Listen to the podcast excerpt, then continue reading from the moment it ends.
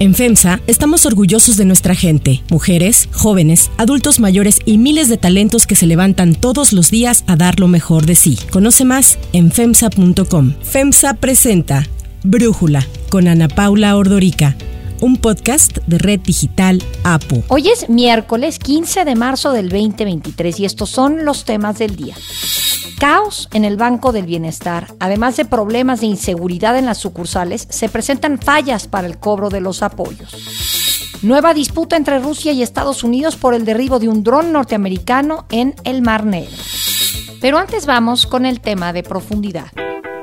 Nosotros no tenemos consumo de fentanilo y lamentamos mucho lo que está pasando en Estados Unidos. ¿Pero por qué no atienden ellos el problema? El presidente López Obrador habló así hace unos días en respuesta a las declaraciones que un grupo de congresistas republicanos realizaron, señalando que México no combate a los grupos del narcotráfico y que incluso el presidente López Obrador es quien ha permitido su crecimiento. En las últimas semanas ambos gobiernos han sostenido reuniones intentando calmar las aguas diplomáticas, en donde la agenda principal ha tenido que ver con el tráfico de fentanilo de México a Estados Unidos, su consumo en Estados Unidos y el tráfico de armas de Estados Unidos a México y su uso por parte de los criminales en México. El lunes, el presidente se reunió en privado con un grupo de legisladores y representantes de ambos partidos estadounidenses, del republicano y del demócrata, encabezados por el congresista republicano por Missouri, Jason Smith, en donde les expuso las acciones y resultados del gobierno de México en materia de lucha contra cadenas internacionales de suministro de fentanilo. Tras la reunión, el republicano Jason Smith, presidente del Comité de Medios y Procedimientos de la Cámara Baja, le reiteró al presidente de México el compromiso compartido de combatir a los cárteles y la exportación de fentanilo. Smith aseguró, por otro lado, que no aceptan las declaraciones que ha hecho el presidente López Obrador sobre las elecciones de Estados Unidos, y es que la semana pasada el presidente de México dijo que le pedirá a los hispanos, a los mexicanos en ese país que puedan votar, que no lo hagan por el Partido Republicano. En el estira y afloje de declaraciones, al salir de la reunión, el embajador de Estados Unidos en México, Ken Salazar, dijo que ambos países están unidos. A veces hay inquietudes, desacuerdos,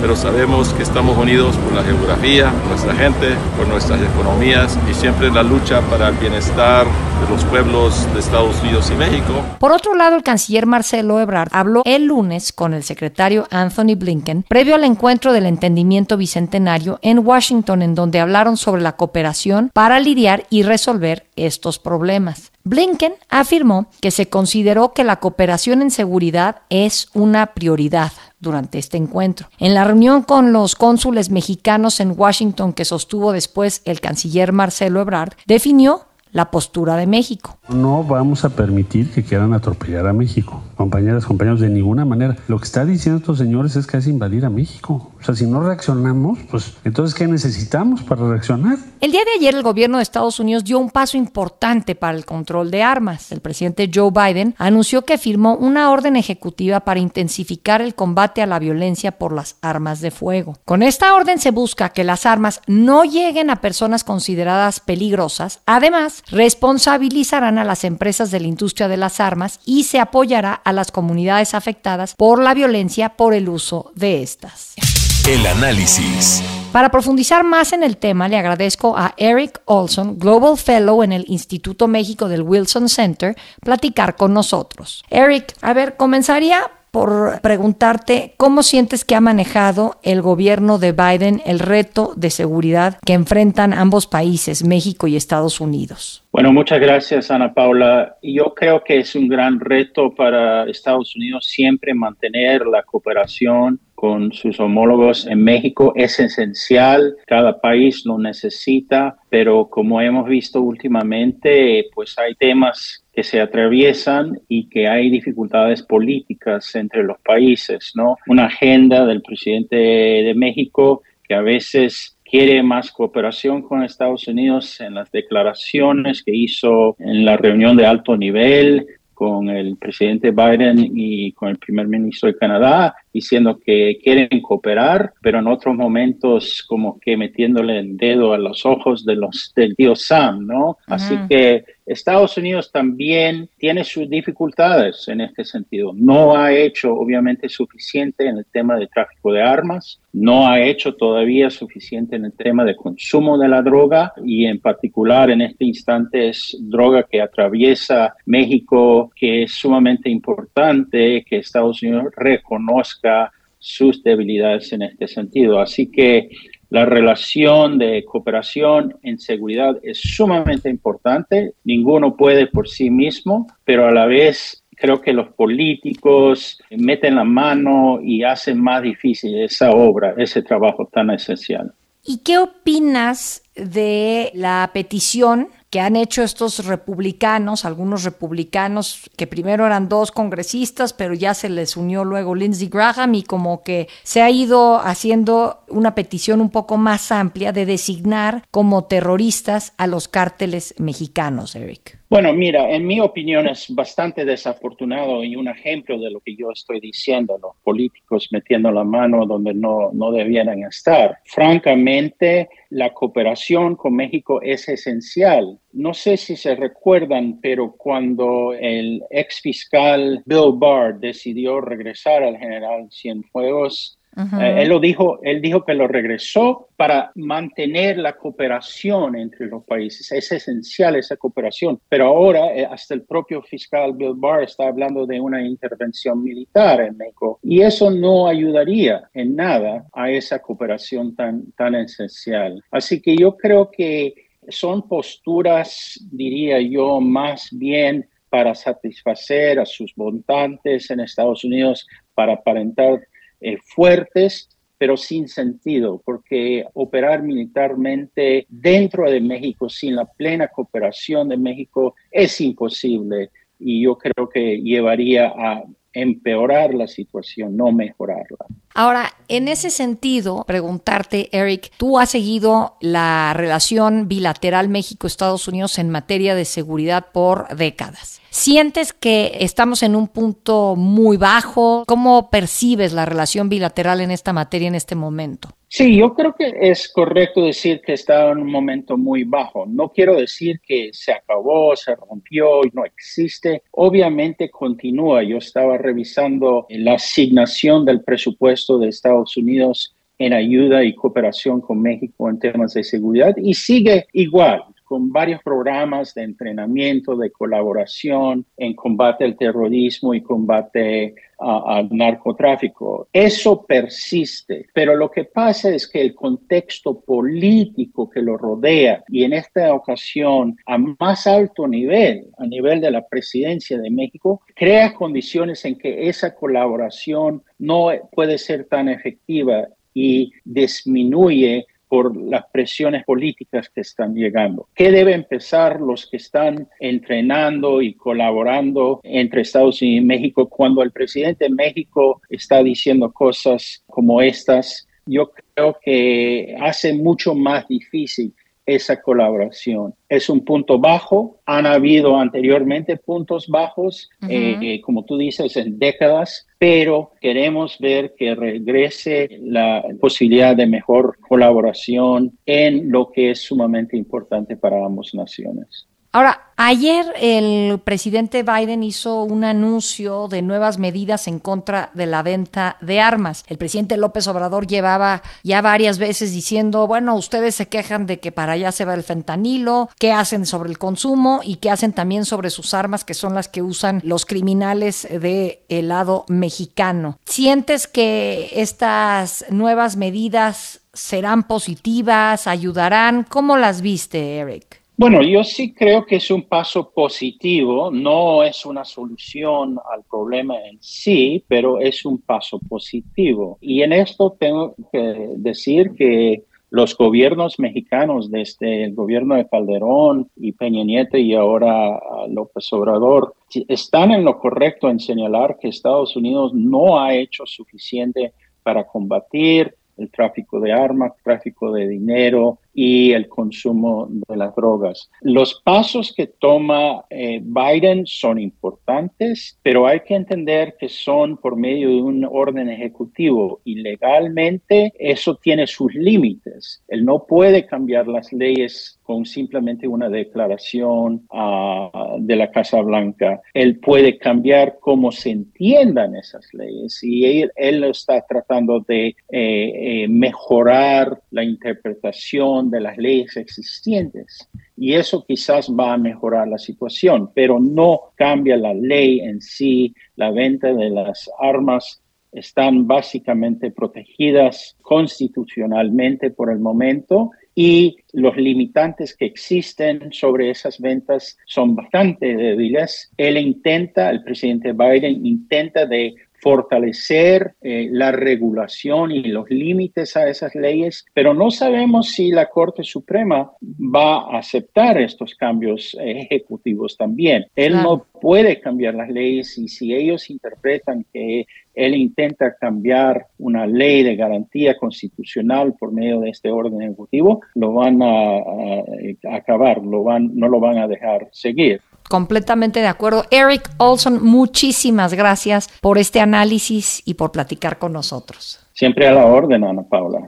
Si te gusta escuchar Brújula, te invitamos a que te suscribas en tu aplicación favorita o que descargues la aplicación Apo Digital. Es totalmente gratis y si te suscribes será más fácil para ti escucharnos. Además, nos puedes dejar un comentario o calificar el podcast para que sigamos creciendo y mejorando para ti.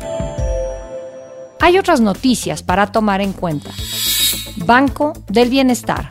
Hoy es el último día para que los adultos mayores que cobran su pensión en Citibanamex acudan a los módulos en donde se lleva a cabo el reemplazo y la entrega de las tarjetas del bienestar. La secretaria del Bienestar, Ariadna Montiel, recordó que en todo el país se encuentran atendiendo 464 módulos, por lo que llamó a los beneficiarios a acudir a uno de ellos, pues dijo que el bimestre marzo-abril será el último en el que se deposite en la tarjeta de este banco. Puntualizó que de no recibir la tarjeta del bienestar serán suspendidos los depósitos subsecuentes ya que el beneficiario carecería de medio de pago. Recordemos que el cambio de institución bancaria es una de las apuestas del gobierno federal para apuntalar la red del Banco del Bienestar como el único canal por el que se entregarán todos los recursos de los programas sociales. Este ultimátum ocurre con un Banco del Bienestar que enfrenta varios problemas operativos. Hasta mayo del 2022 se registraron 82 asaltos a alguna de sus sucursales con una cifra de afectación de poco más de 136 millones de pesos desde que inició operaciones. De acuerdo con solicitudes de información presentadas por Reforma, hasta el 24 de mayo del año pasado, el Banco del Bienestar registró además 79 intentos de asalto, 9 actos vandálicos, 16 robos de mobiliario y uno de robo a cajero. Pero el presidente López Obrador se ha empeñado en defender este proyecto. Ha señalado hasta el momento que hay 2.300 sucursales del Banco del Bienestar en todo el país y que se espera que para finales de este año sean ya 2 2.750 sucursales. Sobre los asaltos o ataques a las instalaciones del banco, esto es lo que ha dicho el presidente. En el caso del Banco del Bienestar, pues tenemos que garantizar la seguridad, aunque la gente es muy respetuosa. Son muy pocos, muy pocos los problemas que tenemos con el Banco del Bienestar. La gente cuida del Banco del Bienestar. Pese a la defensa del gobierno federal, han sido los propios usuarios del Banco del Bienestar quienes reportaron esta semana problemas para cobrar sus apoyos. Por ejemplo, en Nuevo León se reportaron filas de hasta nueve horas para que los adultos mayores pudieran cobrar su dinero. El problema se presentó en algunas sucursales de Nuevo León, aunque ya se ha reportado en otros estados. La explicación que se les dio a quienes pasaron horas formados fue que se había agotado el efectivo o que se había caído el sistema, algo que aseguran ha ocurrido ya muchas veces antes. 2. Choque en el aire.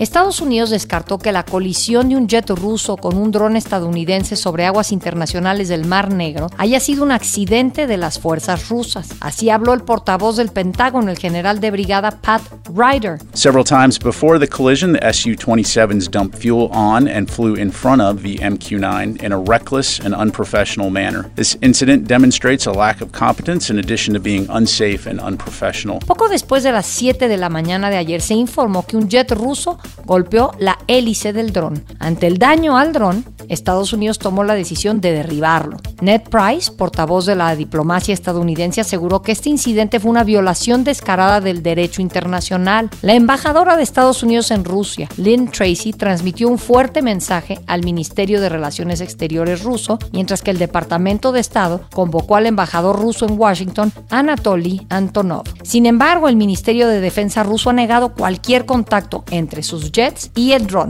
Las autoridades precisaron que el dron estadounidense perdió altura debido a una maniobra incontrolada que lo llevó a chocar contra la superficie del agua. Las autoridades rusas también acusaron a Estados Unidos de haber violado la frontera del espacio aéreo utilizado provisionalmente por Rusia en el marco de su operación militar especial en Ucrania. Al respecto, Estados Unidos recordó que sus fuerzas aéreas vuelan de forma habitual sobre territorio soberano europeo y el espacio aéreo internacional. Esta es la primera vez desde que empezó la invasión rusa a Ucrania que un país de la OTAN admite haber perdido un artefacto en esta región. Los Reaper MQ-9 ganaron fama en los últimos meses en el marco de la guerra en Ucrania, pues la compañía que los desarrolla, General Atomics, le ofreció los drones a Ucrania por solo un dólar, pese a que fabricarlos cuesta más de 56 millones de dólares, según reportó el Wall Street Journal. Para Brújula, Stephanie Enaro, analista internacional, nos habla sobre este nuevo conflicto y cómo podría escalar en el marco de la guerra en Ucrania. De la misma manera que no se puede tapar el sol con un dedo, el conflicto entre Estados Unidos y Rusia por la guerra en Ucrania tampoco se puede tapar. Y por eso es tan ilustrativo lo que ocurrió en el Mar Negro cuando un jet ruso derribó un dron estadounidense. Tenemos que poner mucha atención al mensaje de las autoridades estadounidenses porque ellos han quejado de la falta de precisión, de la falta de profesionalismo de los aviadores rusos, porque ellos lo ven como un accidente, pero también mandan un mensaje de que Rusia tiene que tener más cuidado con lo que hace en áreas internacionales. Y esto del lado ruso ha sido visto como una actividad defensiva.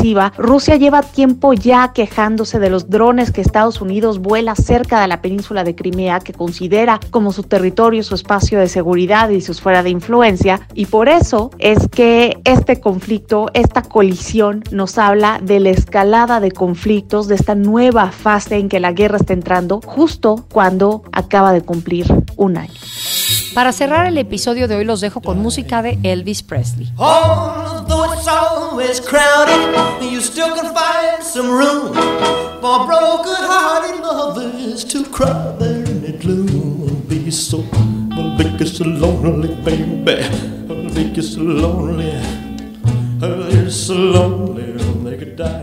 El 15 de abril de 1955, Elvis Presley firmó un contrato con el coronel Tom Parker para que fuera su representante y así lo fue hasta el día de su muerte. Parker lo catapultó a la fama, pero a un costo personal enorme. Elvis impuso un estilo de baile que improvisó para disimular el temblor nervioso de sus piernas que le provocaban sus presentaciones. Con el paso del tiempo, exageró más estos movimientos y lo transformó en un baile atrevido al ritmo del rock and roll. La película sobre su vida, Elvis, revivió al cantante para las nuevas generaciones, en donde precisamente se puede ver la relación abusiva de Parker con Elvis. La película obtuvo ocho nominaciones en la 95 entrega de los Oscars, aunque no ganó ninguno.